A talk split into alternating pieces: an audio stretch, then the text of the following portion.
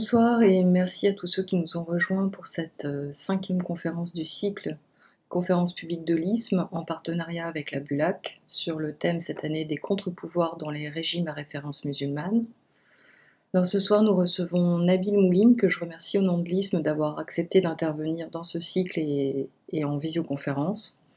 Pour le présenter brièvement, Nabil Mouline est historien et politiste. Il est actuellement chargé de recherche au CNRS est rattaché à l'équipe Droit, Religion, Entreprise et Société. Ses thèmes de recherche sont la politique et la religion en islam. Il a travaillé notamment sur le califat, les monarchies arabes, ainsi que sur les mouvements constitutionnels, notamment au Maroc, d'où son intervention ce soir. Euh, juste pour vous mentionner quelques-unes de ses publications, Islam politique, courant, doctrine et idéologie, CNRS édition paru en 2017, le califat, histoire politique de l'islam, chez Flammarion en 2016.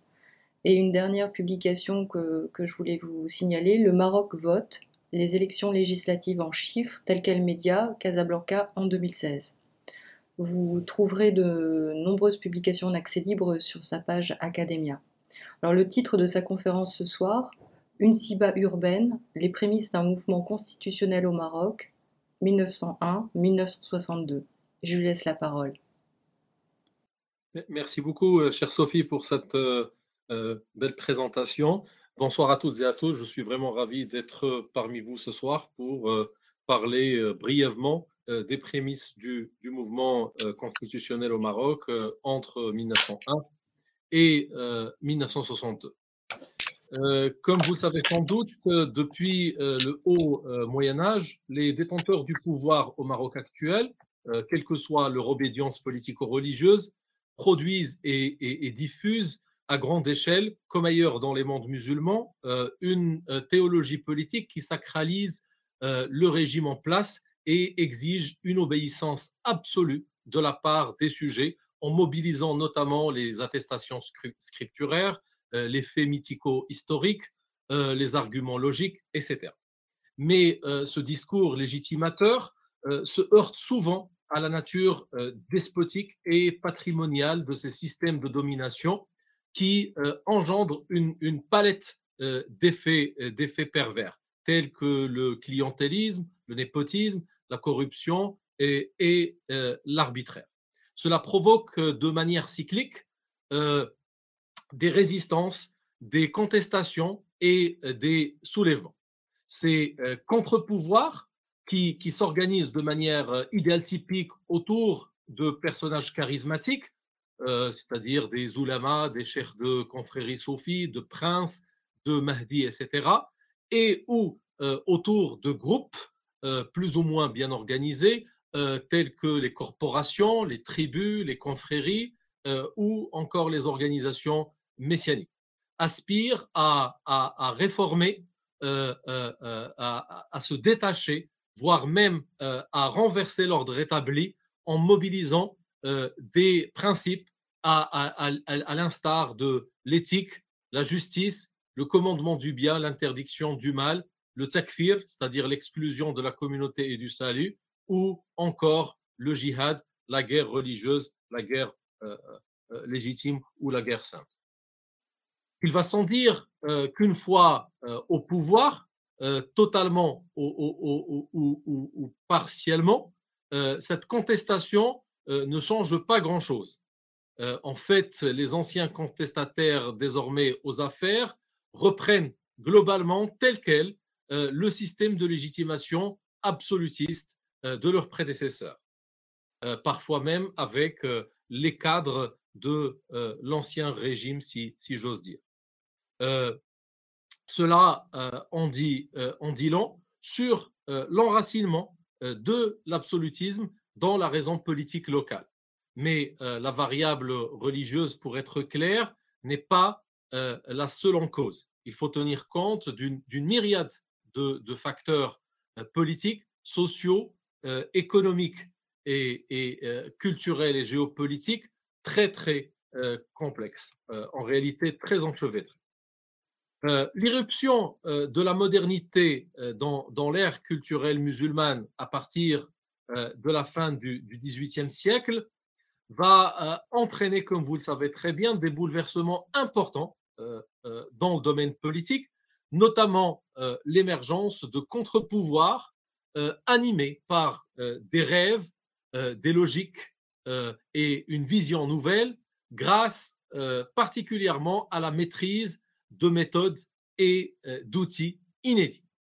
Nous nous intéresserons ce soir, bien évidemment, à, la naissance, du, à la naissance du constitutionnalisme au Maroc qui émerge au tournant du XXe siècle sous la plume de lettrés, de journalistes, d'oulémas et d'hommes politiques soucieux, la plupart, pour la plupart, je dirais, de limiter les excès du pouvoir sultanien et des puissances tutélaires par la suite. Ce mouvement, plus ou moins organisé, va reposer sur l'idée qu'une constitution placée au-dessus des lois ordinaires et, et des coutumes locales apparaît comme la meilleure protection contre les décisions arbitraires des gouvernants. mon propos s'articulera autour de trois phases principales. La, la, première, qui va de 1901 à 1912, est caractérisée par un seul mot d'ordre, sauver l'Empire. La deuxième, qui va de 1912 à 1956, est caractérisée par l'émergence de plusieurs conceptions, parfois contradictoires et bien sûr concurrentes, et plus ou moins claires de l'avenir du pays, c'est-à-dire du système politique qui devait régir le Maroc soit sous le protectorat, soit surtout après 1944, 43-44 pour être plus précis, le Maroc indépendant. La troisième phase, qui va de 1956 à 1962, est, elle, marquée par, par une lutte acharnée pour contrôler l'État et incarner la, la, la, la souveraineté. Bien. Euh, dès la première moitié euh, du, du 19e siècle, le pouvoir central marocain, appelé communément Marzan, donne de, grands signes de, faiblesse. La nature euh, patrimoniale de ce système de domination, les luttes incessantes entre les, prétendants au trône, la défaillance des élites, la multiplication des révoltes, la succession de, de calamités naturelles, le marasme économique euh, ou encore l'enchaînement des défaites militaires enlisent le pays dans une crise euh, profonde, disons chronique. Or, cet enlisement permet euh, aux puissances européennes de s'immiscer progressivement dans les affaires de l'empire chérifien. Pour faire face à, cette menace, les sultans, notamment Mohammed ben Abdelrahman et son fils Hassan Ier, vont introduire quelques réformes militaires, administratives et économiques. Cette entreprise, euh, timide et tardive, va s'avérer insuffisante pour euh, arrêter euh, le processus de décomposition du système et mettre en échec l'intervention européenne. pour une raison assez simple, c'est qu'on s'intéresse à des domaines périphériques et on ne s'intéresse pas à l'essentiel, c'est-à-dire la réforme du euh, système politique lui-même. Euh, si le sort euh, du, Maroc semble scellé au début du XXe siècle, une minorité d'oulémas, de lettrés et d'hommes politiques très influencés par les courants d'idées moyen-orientaux, voire, voire internationaux, comme l'Occident ou même le Japon, est, persuadé que euh, l'intégrité territoriale et l'indépendance de l'Empire peuvent être préservées euh, grâce à une réforme légale rationnelle des structures euh, étatiques.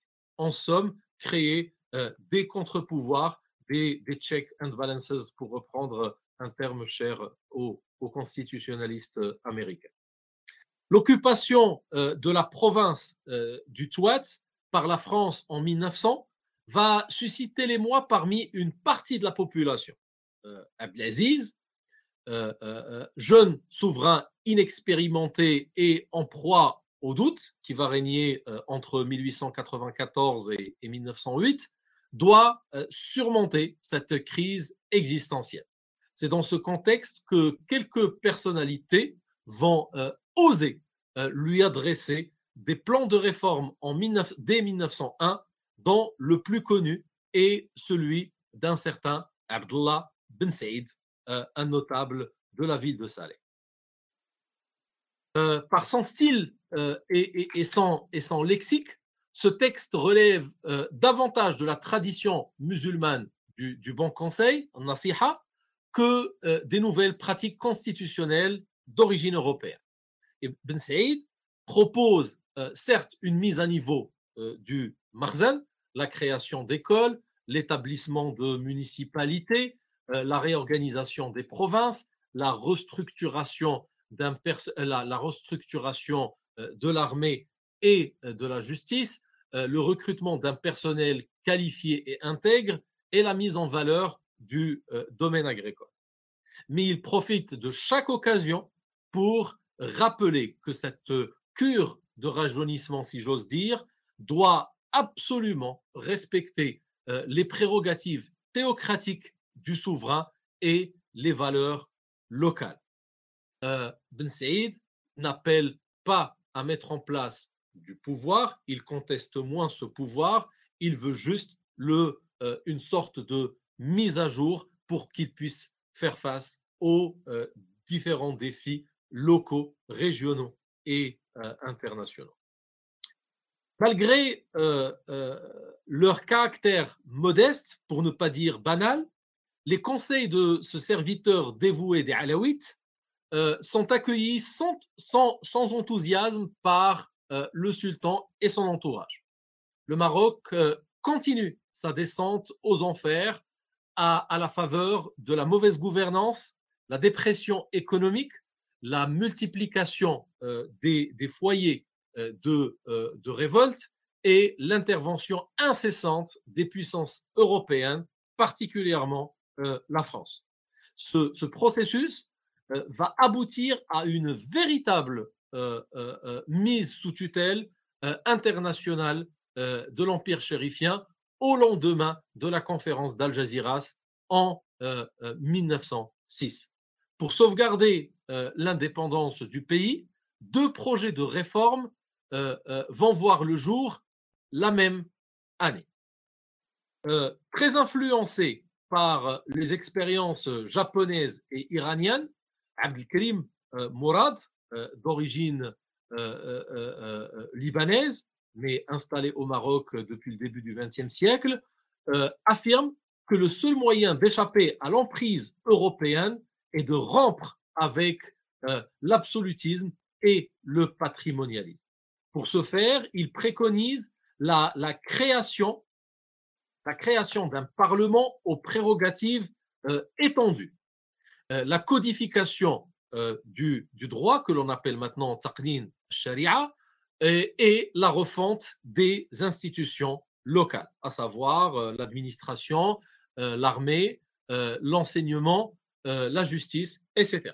En somme, Abdelkrim Mourad désire l'instauration d'un régime constitutionnel fondé sur un concept qui lui est cher, la justice, al-adala. le mémorandum euh, de Ali Znebar, originaire euh, de euh, Salé, s'inscrit dans la même veine. Afin d'éviter le sort d'Al-Andalus, de l'Algérie actuelle, de la Tunisie, ce lettré appelle à une rupture avec le despotisme, principal mal dont souffre le pays selon lui, notamment à travers, et c'est quelque chose d'inédit dans l'histoire du Maroc, l'élection d'une euh, euh, euh, véritable assemblée constituante. L'instance aura pour principale mission de redéfinir le contrat social principalement à travers la rédaction d'une constitution, la codification de la loi et la modernisation des structures étatiques. Pour renforcer le lien national, parce que c'est quelque chose de complètement nouveau et inédit, euh, souhaite, entre autres, faire de l'arabe une langue officielle, imposer un costume unifié pour l'ensemble des fonctionnaires, officialiser l'usage du drapeau rouge, entre autres mesures symboliques. Autrement dit, il veut offrir à l'empire chérifien l'apparence d'un euh, État-nation moderne. En réalité, le texte de euh, est le premier document moderne au sens euh, euh, le plus strict du terme de l'histoire du Maroc. Il adopte des catégories de pensée d'origine européenne qui relèvent du registre complètement nouveau pour le pays, celui de l'État-nation. Et dans le fondement, notamment pour les libéraux, est la souveraineté populaire et la création de contre-pouvoirs pour, pour contrebalancer les prérogatives des dirigeants, notamment le sultan. Quelle que soit leur, leur qualité, ces deux projets demeurent lettres mortes. Le Maroc entre alors dans, une, sa dernière phase de, de décomposition, particulièrement après l'occupation euh, des régions de Casablanca et euh, euh, d'Oujda en 1907. Pour stopper l'hémorragie, Abdelhafid, demi-frère d'Abdelaziz, est proclamé sultan en 1908. Une partie de l'élite urbaine qui prend définitivement, quasi définitivement l'initiative politique, pense toujours que la mise en place d'un état de droit est euh, la solution idéale pour euh, préserver l'indépendance du pays et réaliser des réformes susceptibles de transformer la nature de son régime. Les oulémas de Fès, euh, menés par Mohamed Ben Abdelkbir al-Ktani, qui était le leader de l'une des plus grandes zaouïas urbaines du pays, vont tenter un véritable coup de force en cherchant à imposer au nouveau monarque un acte d'allégeance conditionnel, Bay'a Mashrota, en janvier 1908. Cet acte inclut en effet un, certain nombre de conditions qui renvoient à des concepts politiques euh, ultra modernes pour l'époque. Le caractère contractuel des rapports entre gouvernants et gouvernés, la limitation des pouvoirs du monarque, une affirmation euh, euh, une, limitation pardon, des pouvoirs du chef de la communauté et une affirmation, quoique timide, de la souveraineté populaire.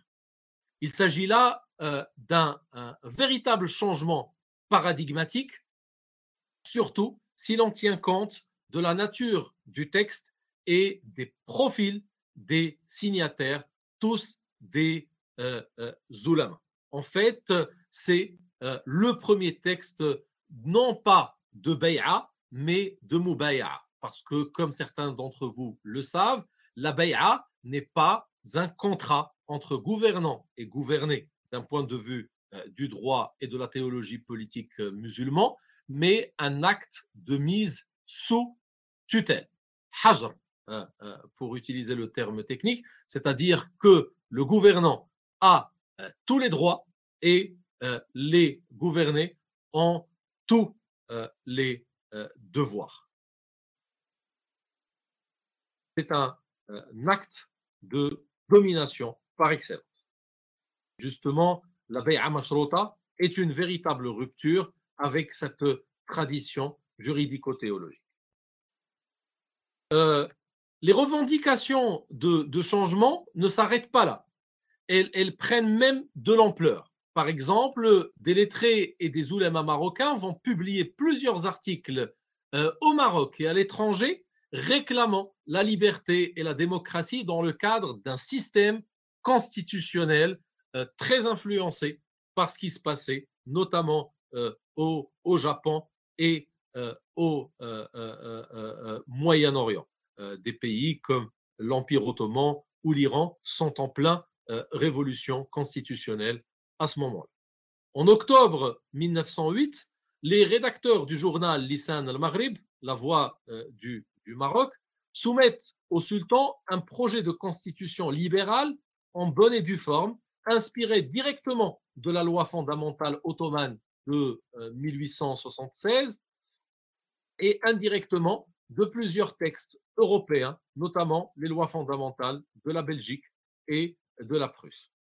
Ce document euh, renferme de nombreux concepts et représentations modernes tels que la citoyenneté, l'égalité, la loi, euh, euh, les lois unifiées, la rationalisation de l'administration, la responsabilité politique, le droit d'élire des représentants, etc. Ce qui en fait une véritable plateforme viable sur laquelle pourrait être bâti un système libéral, voire démocratique, à long, à moyen, à moyen et à long, et à long terme.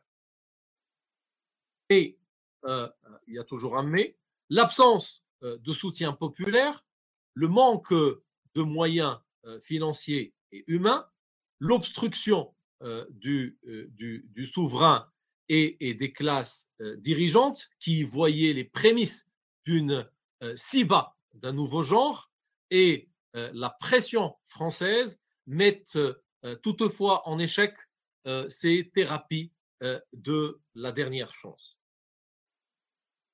Pour l'anecdote, le sultan Abdelhafid est tellement jaloux de ses prérogatives théocratiques et, rejette toute forme de contrôle, voire de contre-pouvoir, qu'il profite de la première occasion pour exécuter, littéralement exécuter, le promoteur de la Bay'a Mashruta, Mohamed Ben Abdelkbir al-Ktani, et le découper littéralement en morceaux et de chasser du Maroc les propriétaires et les rédacteurs en chef de l'Isan al-Maghrib, qui ne sont autres que les Libanais Arthur et Farajallah euh, Namour. Euh, isolé et, incapable de faire face euh, à une situation qui lui échappe complètement, Abdel Hafid, appelé pourtant sultan du djihad, va faire appel aux Français en 1911 pour protéger son trône et, l'avenir de, de, sa dynastie. Les troupes du général euh, Moigné vont rétablir l'ordre et euh, préparer ainsi l'instauration du protectorat signé le 30 mars 1912. Euh, souvent marginalisé, le traité de Fès peut être considéré comme une sorte de texte constitutionnel fondamental. Malgré son, caractère euh, laconique, euh, euh, il légitime non seulement la présence française au Maroc pendant 44 ans, mais permet également d'y instaurer un État que l'on pourrait qualifier de sédimental, c'est-à-dire un, système de domination qui repose sur une double strate. D'une part, une strate traditionnelle incarnée par un Marzen euh, revisité et rénové. Et d'autre part, euh, par une strate moderne représentée par les outils euh, de gouvernement, de contrôle et d'exploitation d'origine européenne. C'est ce que un certain nombre de chercheurs appellent néopatrimonialisme. Ce régime autoritaire hybride va dominer euh, le, la, plus grande pays, la plus grande partie du, du Maroc entre 1912 et 1956. Et certains de ces aspects vont même persister jusqu'à nos, nos jours.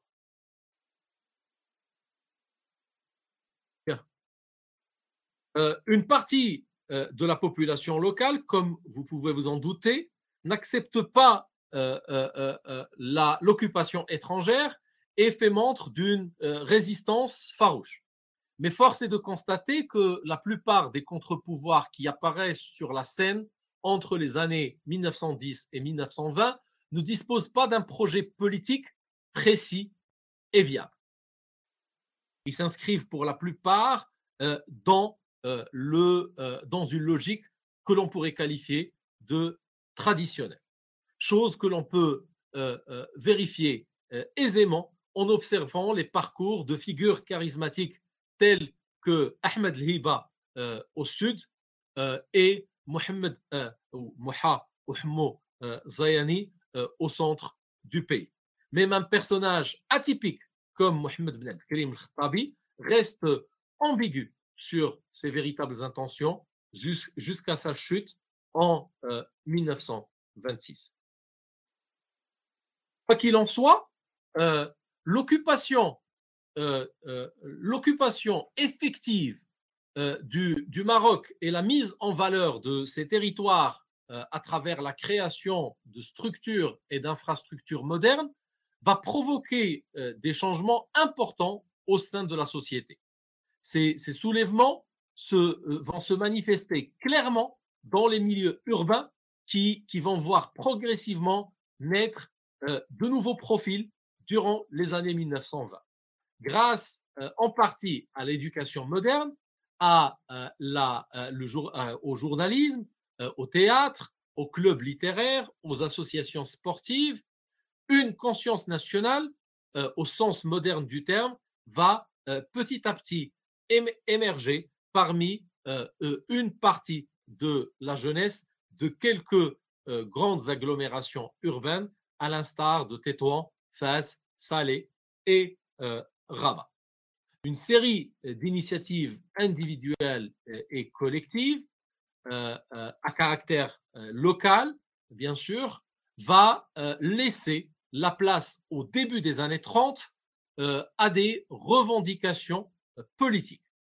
Les premières organisations partisanes, notamment Al-Wafd, la délégation, créée par Abdeslam Ben et le comité d'action nationale, Al-Kutla al-Amila al-Wataniya, créé par le duo Mohamed Hassan al-Wazzani et Mohamed al-Fassi, soumettent des plans de réforme aux autorités tutélaires, respectivement en 1931 et 1934, avec l'objectif de persuader euh, Madrid et Paris d'élargir les services de l'État moderne aux Marocains, de respecter leurs traditions et symboles et de faire participer les, leurs représentants, entre plein de guillemets, dans le processus de, prise de décision. Autrement dit, et les jeunes nationalistes appellent à la création de contre-pouvoirs conformément à l'esprit et à la lettre du protectorat. et j'insiste sur euh, le respecter, le protecteur. Rien donc de, euh, euh, de bien révolutionnaire. Bien que modestes, ces revendications constitutionnelles, entre plein de guillemets, vont provoquer l'ire des forces d'occupation, particulièrement dans la zone française. Pour éviter tout effet pervers, on va décider de se débarrasser euh, de euh, euh, ce mouvement national naissant, non seulement par les différentes formes de répression, mais également par l'encouragement des dissensions internes et la cooptation. Un, changement paradigmatique va toutefois s'opérer dès 1936, date très importante, notamment dans la zone d'occupation espagnole les chefs du parti euh, de la réforme nationale, Hizb al-Islah euh, al-Watani, euh, vont se rendre compte que la voie réformiste est sans issue. seule l'indépendance permettra la mise en œuvre de leurs revendications. Même si le mot magique, et si j'ose dire, est, enfin prononcé, il faudra plusieurs années pour reconstituer des organisations en mesure de le porter et surtout un contexte favorable pour le rendre possible. Pour le moment, le rapport de force est en faveur des Français et des Espagnols et tout contre-pouvoir n'est qu'une tentative de suicide prématuré. Mais il semble que l'éclatement de la Seconde Guerre mondiale ait été l'opportunité tant attendue par les nationalistes marocains. Surtout quand les Alliés vont publier le 14 août 1941 la charte de l'Atlantique, dont le point 3 reconnaît le droit d'autodétermination au peuple colonisé.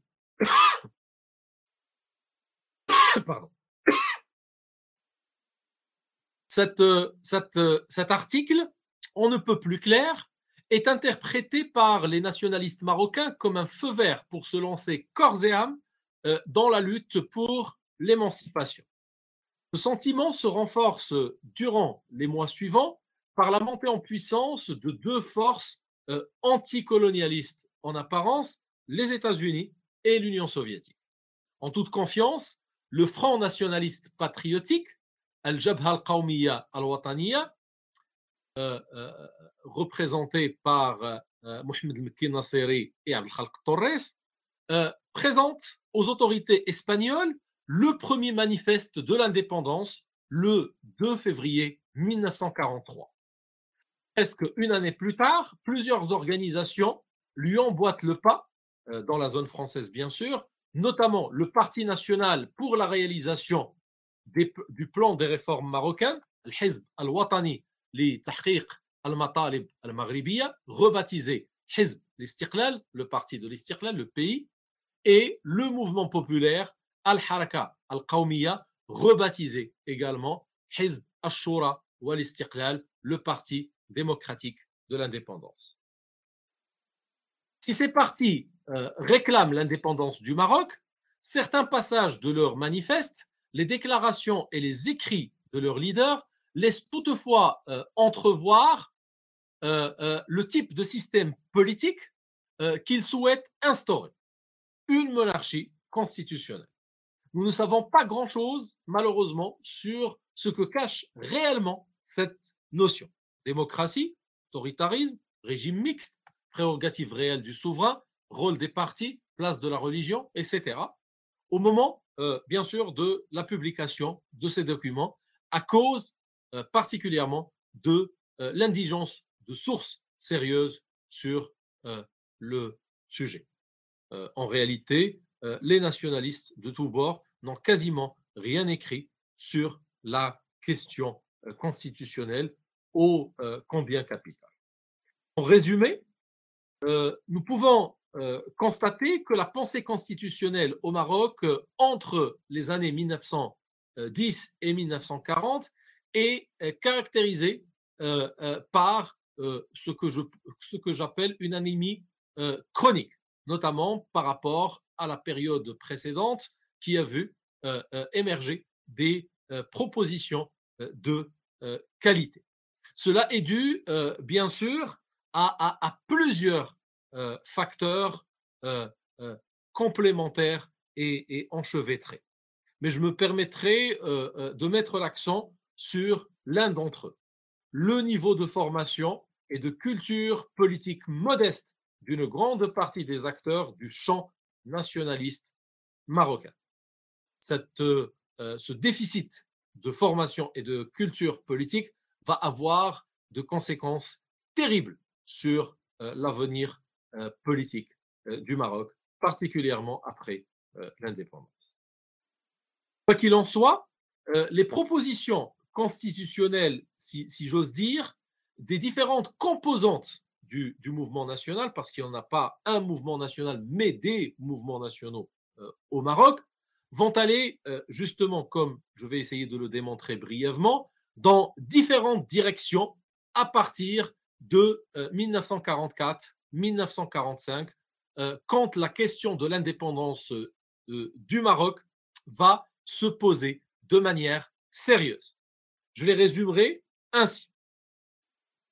La, euh, la, première euh, tendance euh, représentée essentiellement par le Parti démocratique de l'indépendance, le PDI, et quelques partis de la zone espagnole, particulièrement le Parti de la réforme nationale, le PRNM, le PRN, pardon, ces organisations politiques vont être les fers de lance des revendications libérales dès les années 1930 et cela va se s'accélérer durant les années 1940 et 1950 par des propositions constitutionnelles des plus sérieuses. Propositions, notamment celle du PDI en 1947 et celle du PRN en 1954, sont à la fois libérales, démocratiques et sécularistes. Ce faire, ils appellent à élire une assemblée constituante qui sera chargée de mettre en place une constitution, des lois modernes, des institutions représentatives et un gouvernement responsable qui va avoir en tant que représentant de la souveraineté populaire, Shab va avoir à gérer non seulement les affaires quotidiennes de la nation, mais également ses intérêts stratégiques.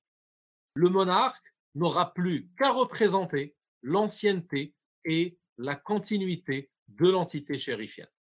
Autrement dit, il, euh, régnera, mais euh, ne euh, gouvernera pas. C'est un slogan qui va revenir souvent dans les écrits des leaders de ces deux partis, notamment ceux du PDI, qui vont mener une, qui vont orchestrer, si j'ose dire, une campagne magistrale en, faveur de la constitution démocratique en 1947, particulièrement à travers leur organe de presse, Ar-Ra'il l'opinion publique.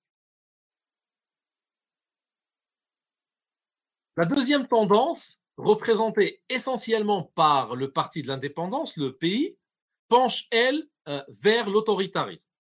Depuis sa création officielle en 1944, cette organisation ne présente aucun projet sérieux quant au régime qui doit régir le Maroc après l'indépendance. Mais en relisant les, les, écrits et en suivant les parcours de ses principaux leaders, on peut voir qu'ils préfèrent, à l'exception notoire de Mohamed Al-Fassi qui était en, en, exil depuis plusieurs années et qui n'avait plus véritablement d'influence sur le terrain, un système autoritaire à travers l'instauration du régime du parti unique. Deux exemples peuvent illustrer euh, euh, mon, mon, propos. Premièrement, euh, les dirigeants du pays, soutenus directement, indirectement par la monarchie et les autorités françaises, vont saboter automatiquement tous les projets libéraux et démocratiques, notamment ceux de 1947 et 1953. Deuxièmement, les dirigeants du pays euh, euh, euh, vont toujours faire des propositions vagues, notamment dans le manifeste de l'indépendance de 1944.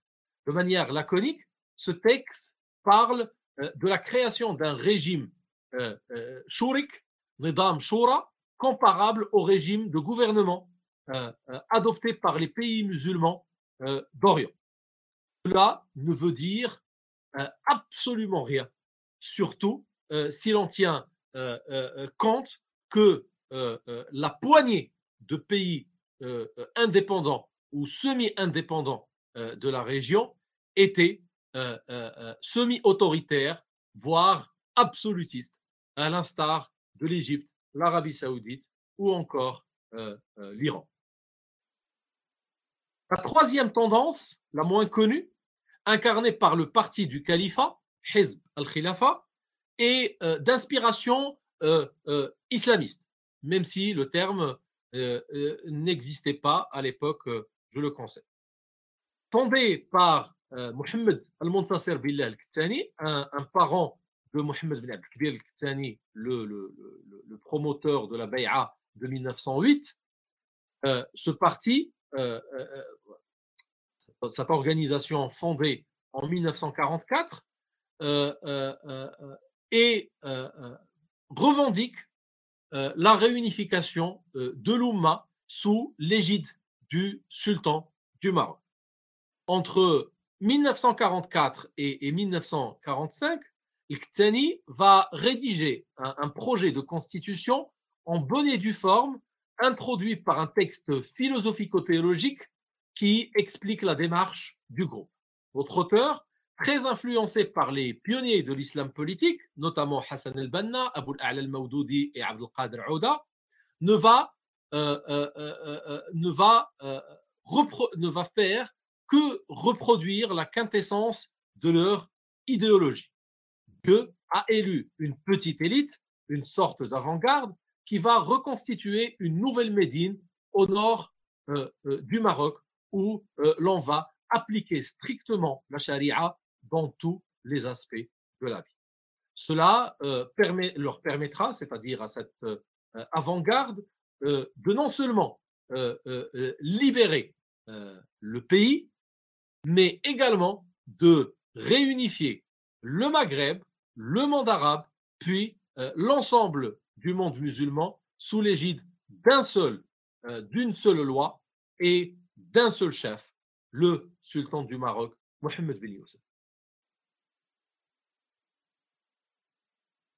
Bien sûr, euh, euh, euh, comme début, Mohamed al-Muntasir bin va proposer l'instauration d'un État islamique au, Maroc, Hukuma Islamia ou, ou Dawla Islamia, qui procédera à l'arabisation de la population et son islamisation pour transformer le Maroc euh, en un véritable modèle qui sera imité par les entités politiques musulmanes dans les quatre euh, coins euh, du monde. Rien encore d'original une nouvelle fois. Ces idées-là sont déjà présentes chez les, pionniers de l'islam politique, particulièrement Hassan el-Banna sur, sur ce point. Euh, la quatrième tendance est euh, représentée par la monarchie elle-même. Pour euh, être bref, il s'agit d'une tendance attrape-tout. pour survivre dans un environnement plutôt hostile, les dépositaires de cette institution, notamment Mohamed Ben Youssef, le futur Mohamed V, vont entre les années 1930 et les années 1950, constamment jonglé entre libéralisme, islamisme, traditionnalisme et euh, autoritarisme. Et euh, bien sûr, changer d'alliance au gré euh, des circonstances.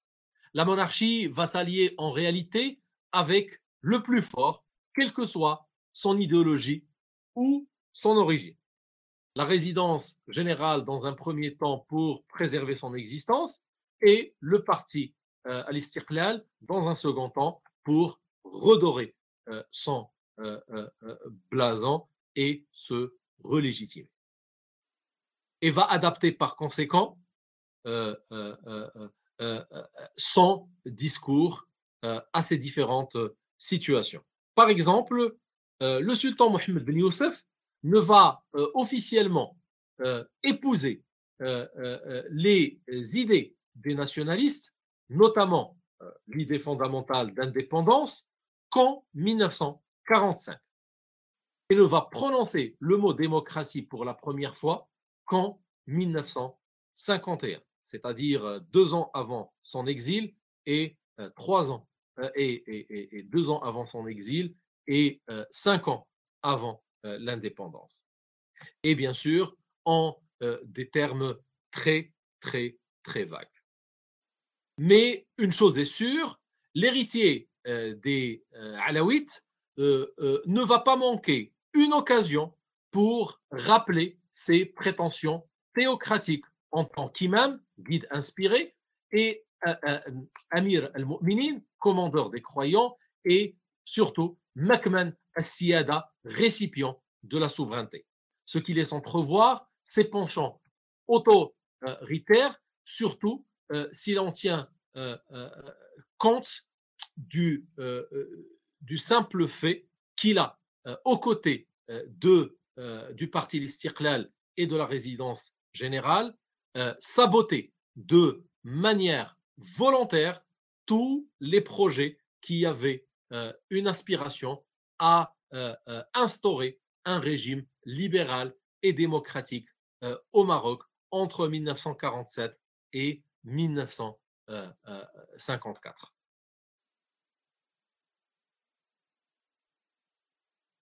Comme vous le savez très bien, le Maroc va accéder à l'indépendance le 2 mars 1956. Mais aucune des forces politiques du champ social local n'est prête ni à assumer le pouvoir, ni à le partager. Il s'ensuit ce que l'on pourrait appeler une situation révolutionnaire, c'est-à-dire une contradiction d'intérêts entre les principaux acteurs du champ politique marocain, en l'occurrence les alliés d'hier, la monarchie d'un côté et le parti Istiklal de l'autre. Chacun d'entre eux va mobiliser tous les moyens symboliques et matériels à sa disposition pour affaiblir, marginaliser, voire éliminer l'autre. Cette rivalité va tout naturellement se transposer dans le domaine constitutionnel. Les ténors du pays notamment les chefs de file de son aile gauche, euh, euh, vont tenir à faire élire une assemblée constituante, seule expression légitime de la souveraineté populaire à leurs yeux. Mais une nouvelle fois, on ne sait pas clairement quel type de régime euh, voulait-il instaurer exactement. Une monarchie constitutionnelle, une république démocratique, une république populaire, un système du parti unique, etc. Rien n'est sûr vu les données extrêmement contradictoires que fournissent les sources disponibles. Et si l'on tient compte du contexte régional, on peut avancer avec une certaine aisance qu'une partie des élites du pays penchait vers une forme ou une autre euh, d'autoritarisme. Par contre, euh, la monarchie, euh, représentée par Mohamed V et son fils Al-Hassan, le futur Hassan II, va continuer à affirmer qu'elle est la source unique de toute souveraineté et de toute légitimité. Affirmer le contraire ne serait à leurs yeux que susciter une nouvelle SIBA, notamment dans les milieu urbain. En, euh, euh, en un mot, euh, toute forme de contre-pouvoir est inacceptable aux yeux des héritiers de la dynastie alawite. La monarchie et le pays, comme on l'a vu à plusieurs reprises, promettent aux Marocains l'instauration d'une démocratie depuis le début des années 1950. Mais nous sommes maintenant sûrs qu'il ne s'agissait que de slogans euh, plus ou moins populistes euh, qui dissimulent de véritables penchants autoritaires. Cette tendance va se confirmer après l'indépendance lorsque euh, les deux partis, comme je viens de le dire, vont s'engager dans un conflit sans merci pour incarner l'État, monopoliser le pouvoir et s'emparer euh, des euh, euh, privilèges. grâce à une stratégie implacable et le soutien de la France, la monarchie va prendre le dessus sur le pays dès, dès 1956, 1957, mais les choses vont devenir très très claires en 1958. Il va en résulter la mise en place d'un véritable système autoritaire.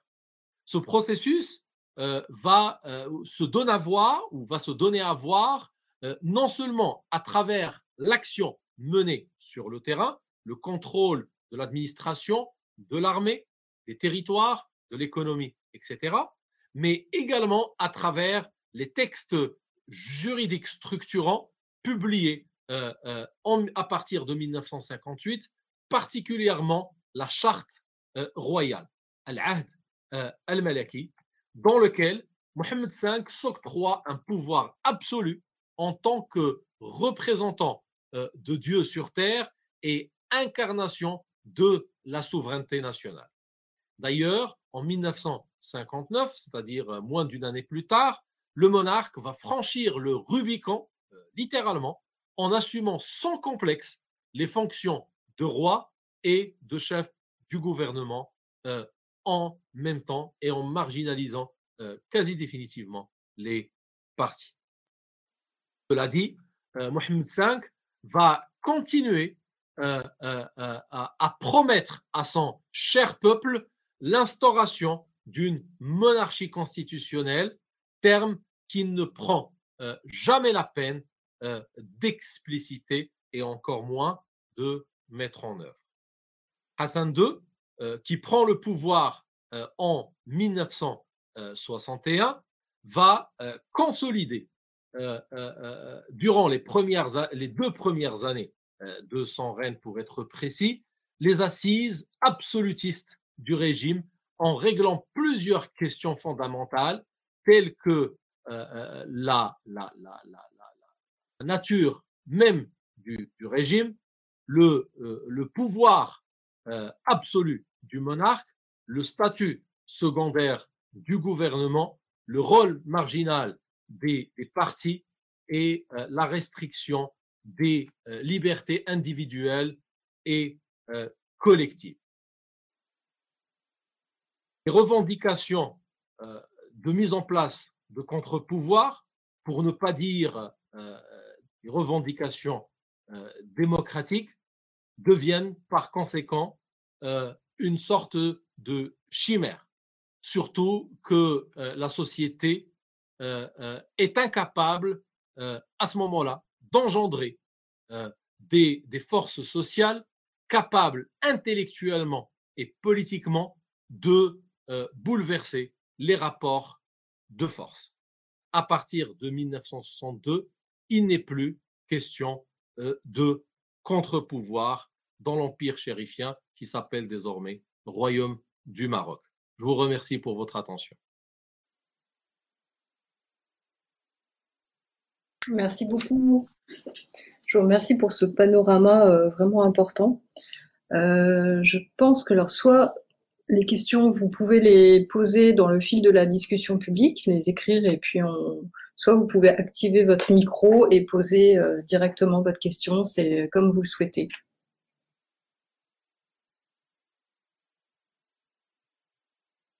J'avais une question qui euh, c'est vraiment pas c'est vraiment pas le, pays que je connais le mieux, dont, je connais l'histoire le mieux. Je, me demandais par rapport aux, différents partis euh, après 45.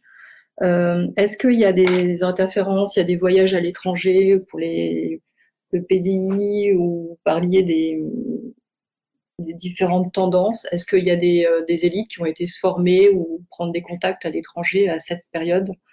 Donc avant, avant 56, quoi. D'accord.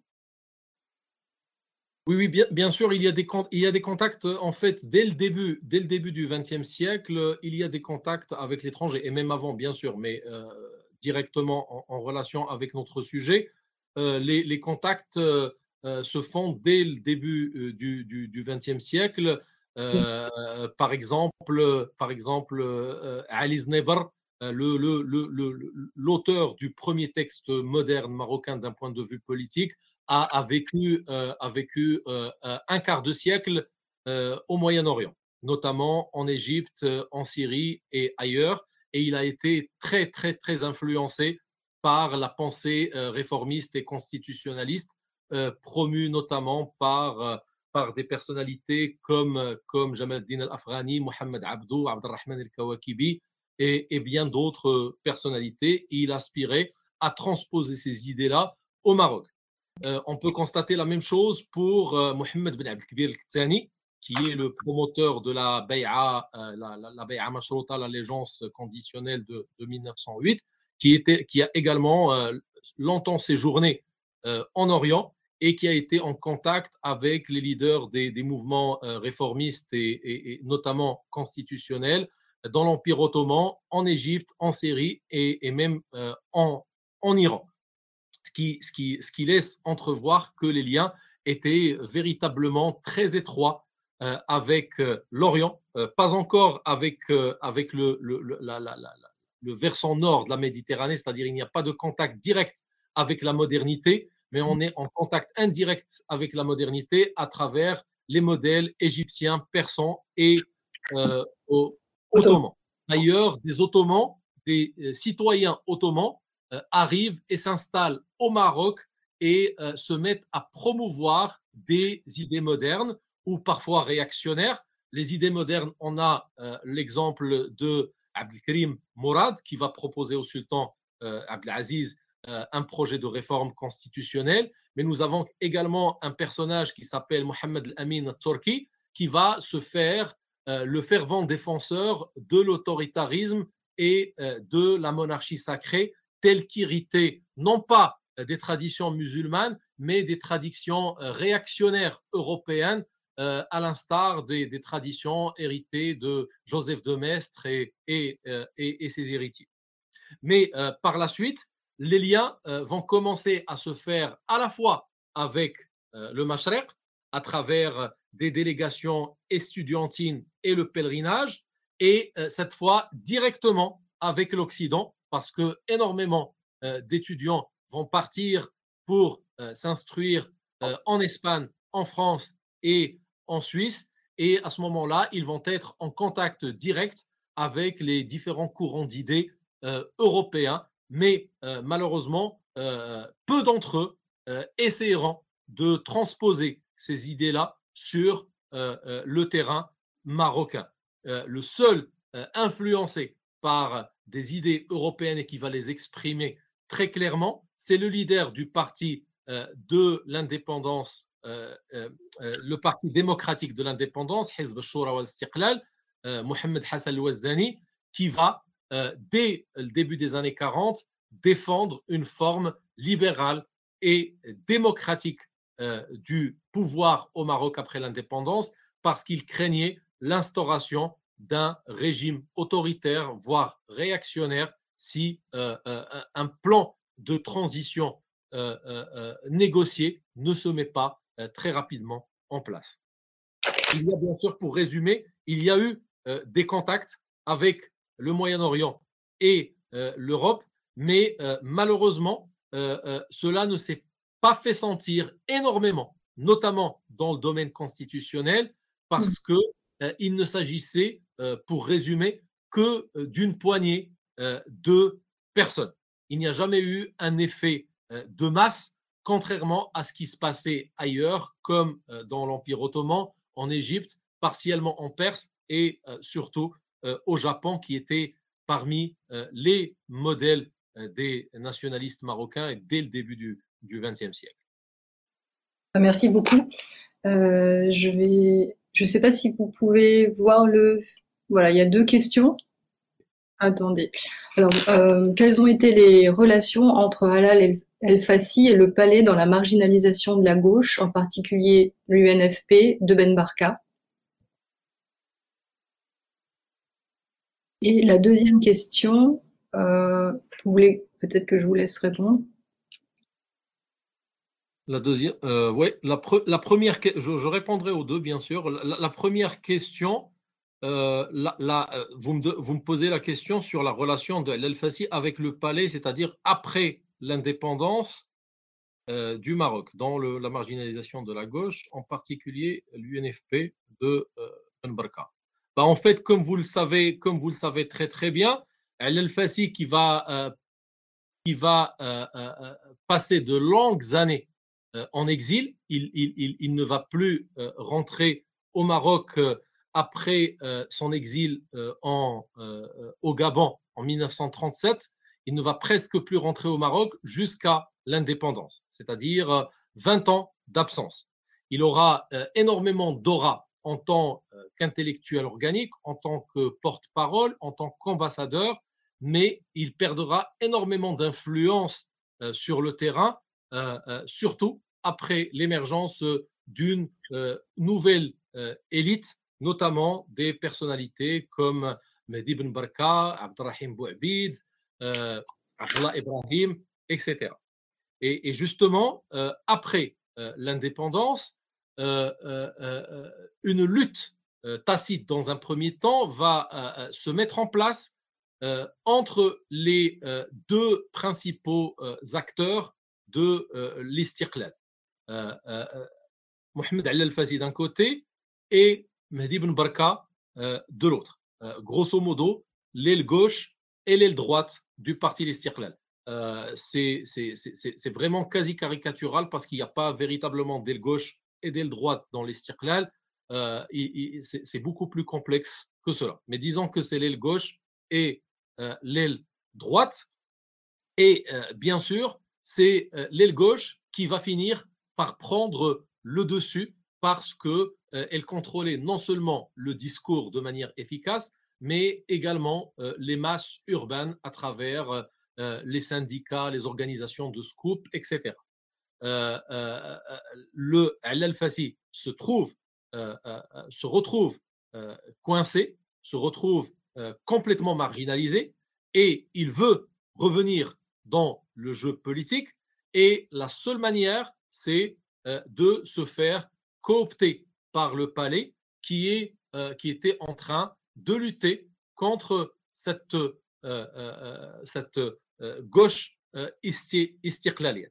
C'est pour cette raison-là qu'il va y avoir dès euh, avril 1958 une euh, euh, lutte au sein de l'Istiklal qui va déboucher en janvier 1959 à la scission du parti en deux factions, l'Istiklal à proprement dit et l'Union des forces populaires menée notamment par Mehdi Ben Barka.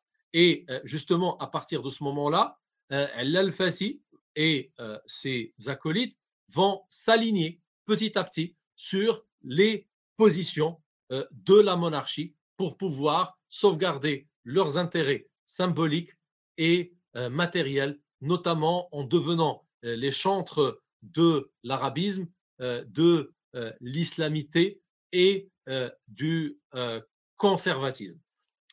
L'alliance avec le palais va devenir une alliance quasi objective pour euh, se euh, euh, débarrasser de cet ennemi commun qu'est l'UNFP montant. En fait, le palais, pour, aller, pour aller encore plus loin, le palais, pour se débarrasser de toute forme de contre-pouvoir et de contestation, va créer une, une, coalition très très large qui est constituée non seulement par euh, des membres du euh, parti l'Istiqlal, c'est-à-dire la, droite de l'Istiqlal traditionnel, mais également des autres petits partis anciennement démocratiques, comme le PDI, euh, le Maghreb al-Hur, etc.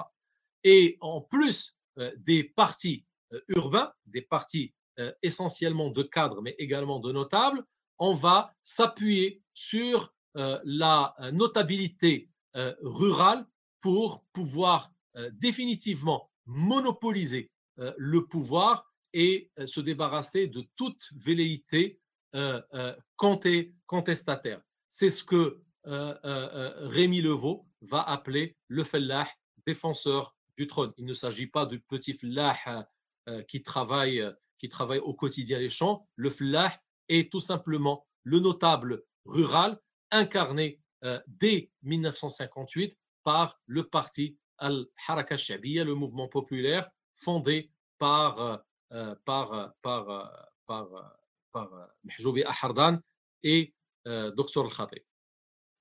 J'espère avoir répondu à la question. Une autre question de, de, Myriam. Pour réduire le suspense, pourriez-vous nous donner quelques brèves observations sur la nouvelle ère, la nouvelle constitution, la constitution de 2011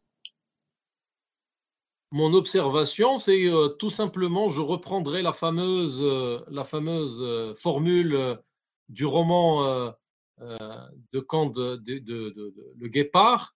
tout doit changer pour que rien ne change. En fait, la constitution euh, de 2011 euh, répond à une situation locale et internationale extrêmement complexe, voire explosive, les soulèvements populaires, comme vous le savez.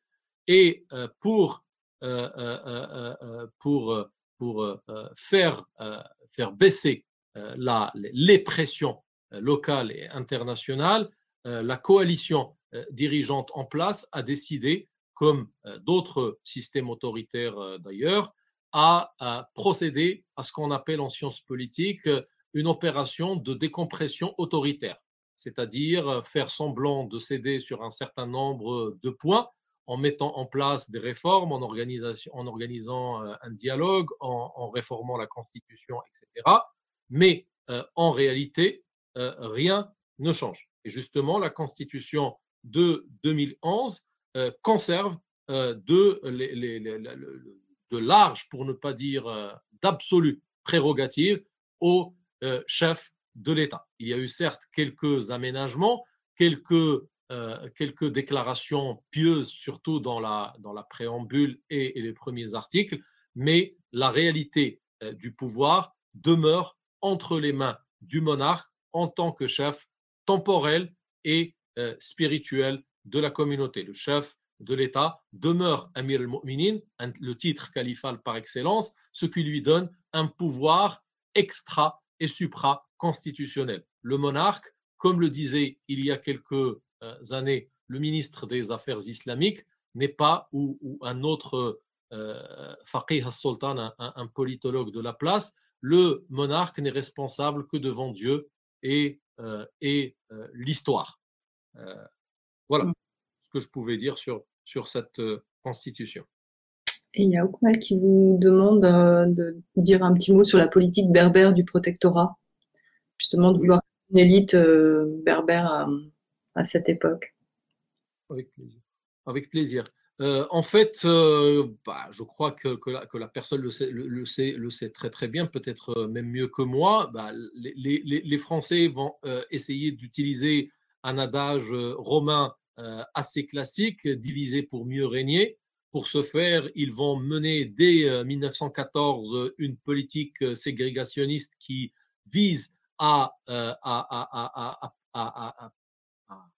en quelque sorte extraire les amazirophones de, du, tissu, du tissu, si j'ose dire, national en, consolidant leur, leur, dimension isolationniste euh, à travers euh, les lois coutumières, la promotion des langues locales, etc. etc.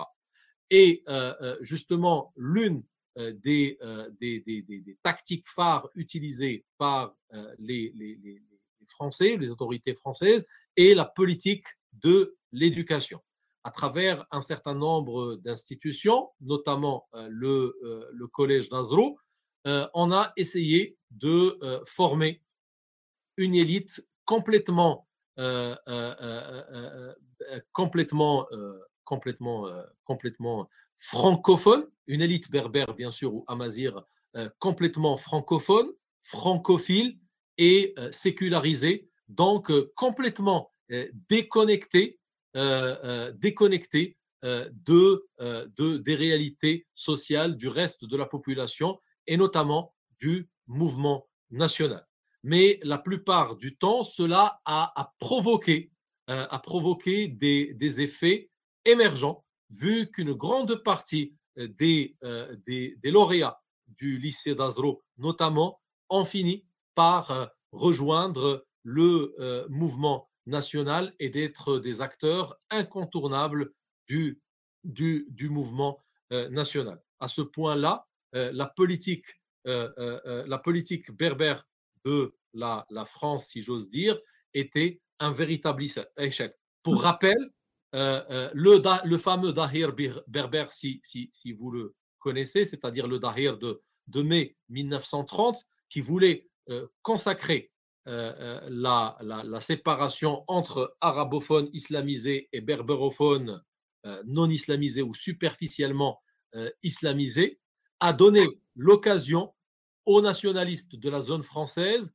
d'exprimer pour la première fois un sentiment nouveau, l'appartenance à l'État et à la nation marocaine à travers les fameuses manifestations du Latif qui vont donner naissance d'une part à, euh, à, à, al-Wafd, le premier parti nationaliste marocain dans la région de Tétouan, et après à, euh, à la CAM, euh, le comité d'action marocain, le Kotla al-Amil al-Wataniya, dans la zone française, et qui vont chercher, dans un premier temps, à améliorer la situation des Marocains, à promouvoir une, une identité plus ou moins homogène, et dans un second temps, revendiquer l'indépendance. Merci, vous avez de nombreuses questions. Euh, peut-on avancer que la monarchie a été plus intelligente que les élites politiques et qu'elle l'est toujours? Euh,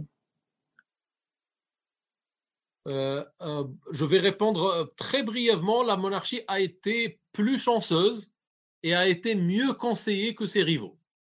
Ce qu'il faut savoir que sans le soutien effectif et symbolique de la France, la monarchie n'aurait pas survécu selon toute vraisemblance, aux premières années de l'indépendance. Euh, il ne faut jamais négliger le facteur exogène.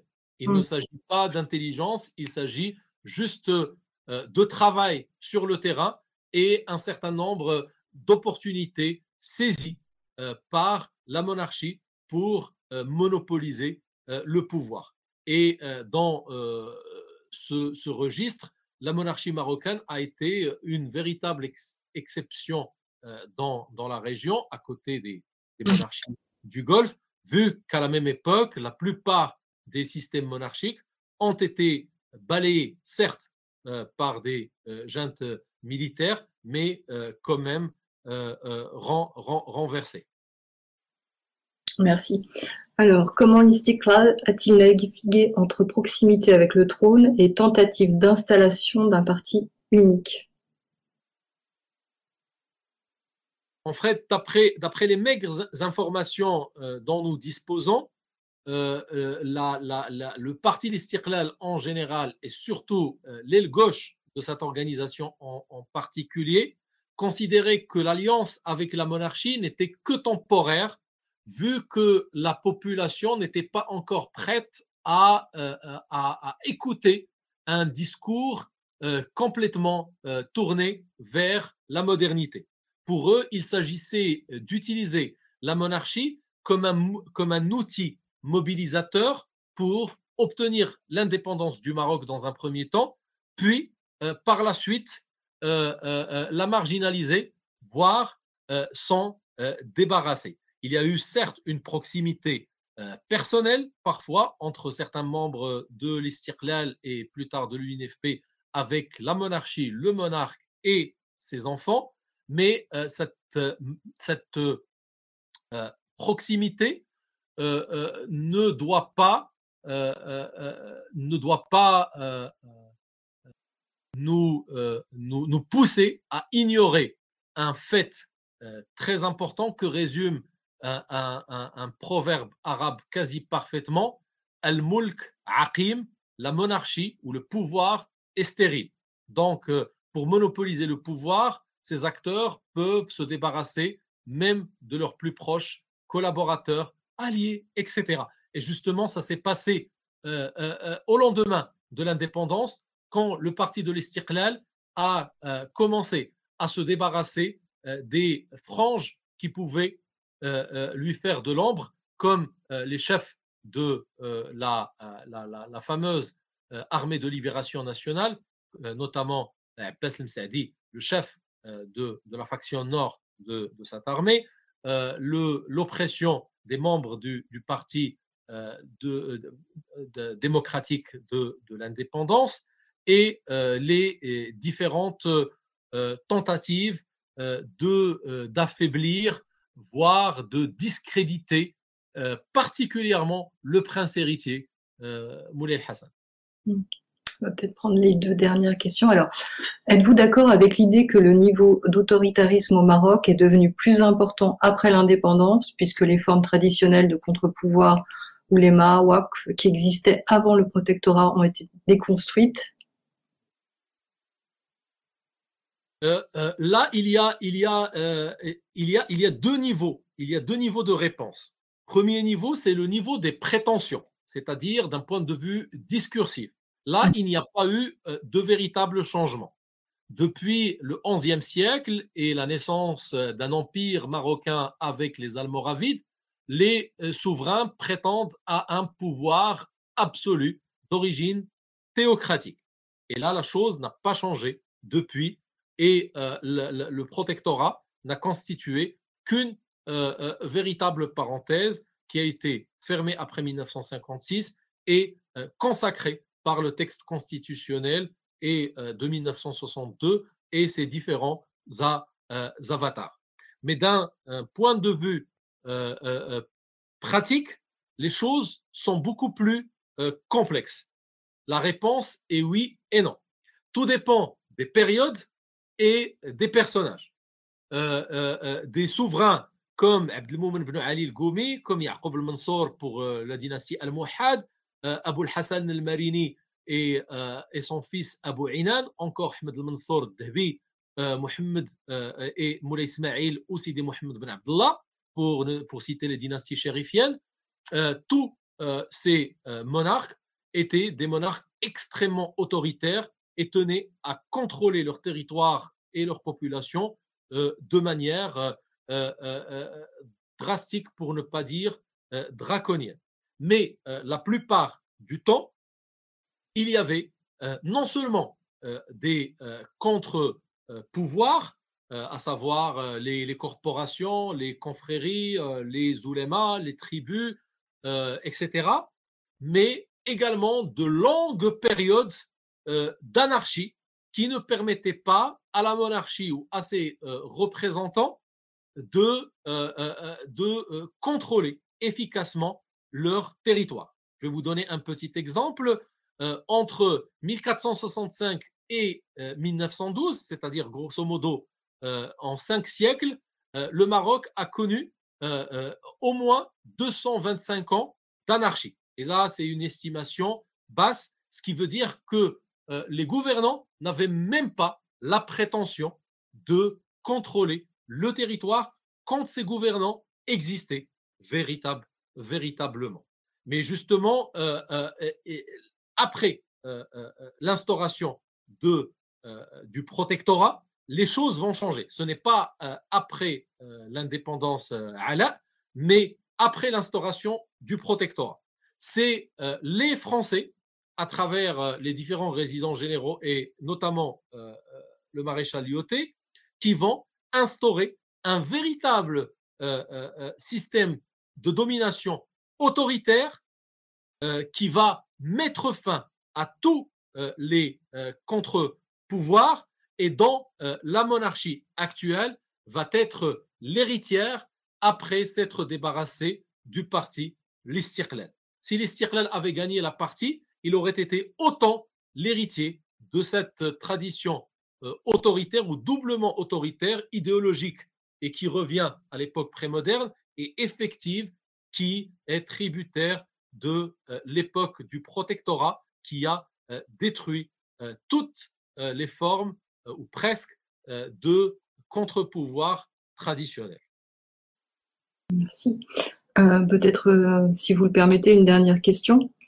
Alors, peut-on qualifier le parti Mouvement populaire comme le premier parti de l'administration, dont l'objectif était de déstabiliser le parti de l'Istiklal, puis ensuite de l'UNFP?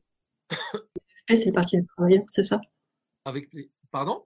L'UNFP, c'est le parti des travailleurs? C'est l'Union nationale des forces populaires, c'est le Parti socialiste, grosso modo. en fait, la tradition, la tradition, la tradition des, des partis administratifs remonte au protectorat. En fait, ce sont les Espagnols qui, pour affaiblir les partis nationalistes de la zone khalifienne, la, la zone khalifienne, c'est-à-dire la zone espagnole, vont mettre en place des partis factices qui reposent généralement sur une base tribale ou confrérique pour contrebalancer les, les prétentions de les prétentions de, de, de, de ces partis-là à être les seuls représentants de la population. Par la suite, les Français vont faire de même dans les années 40 et, et 50, mais ces partis n'auront aucune audition. Après l'indépendance, pour affaiblir le parti euh, l'Istiqlal, la monarchie va euh, recourir à cette même stratégie euh, dès 1957 en créant le parti, parti du, mouvement populaire, Al-Haraka Shabiya, qui prétend être le représentant du monde rural, du monde berbérophone, du monde conservateur. Et, justement, l'objectif principal était, euh, d'une part, d'affaiblir euh, la présence déjà maigre du parti l'Istiqlal dans euh, les zones rurales et donner à voir aux populations locales et aux, puissances internationales que le pays n'était pas la seule force politique présente dans le pays et qu'il y avait d'autres fois à écouter, voire à entendre.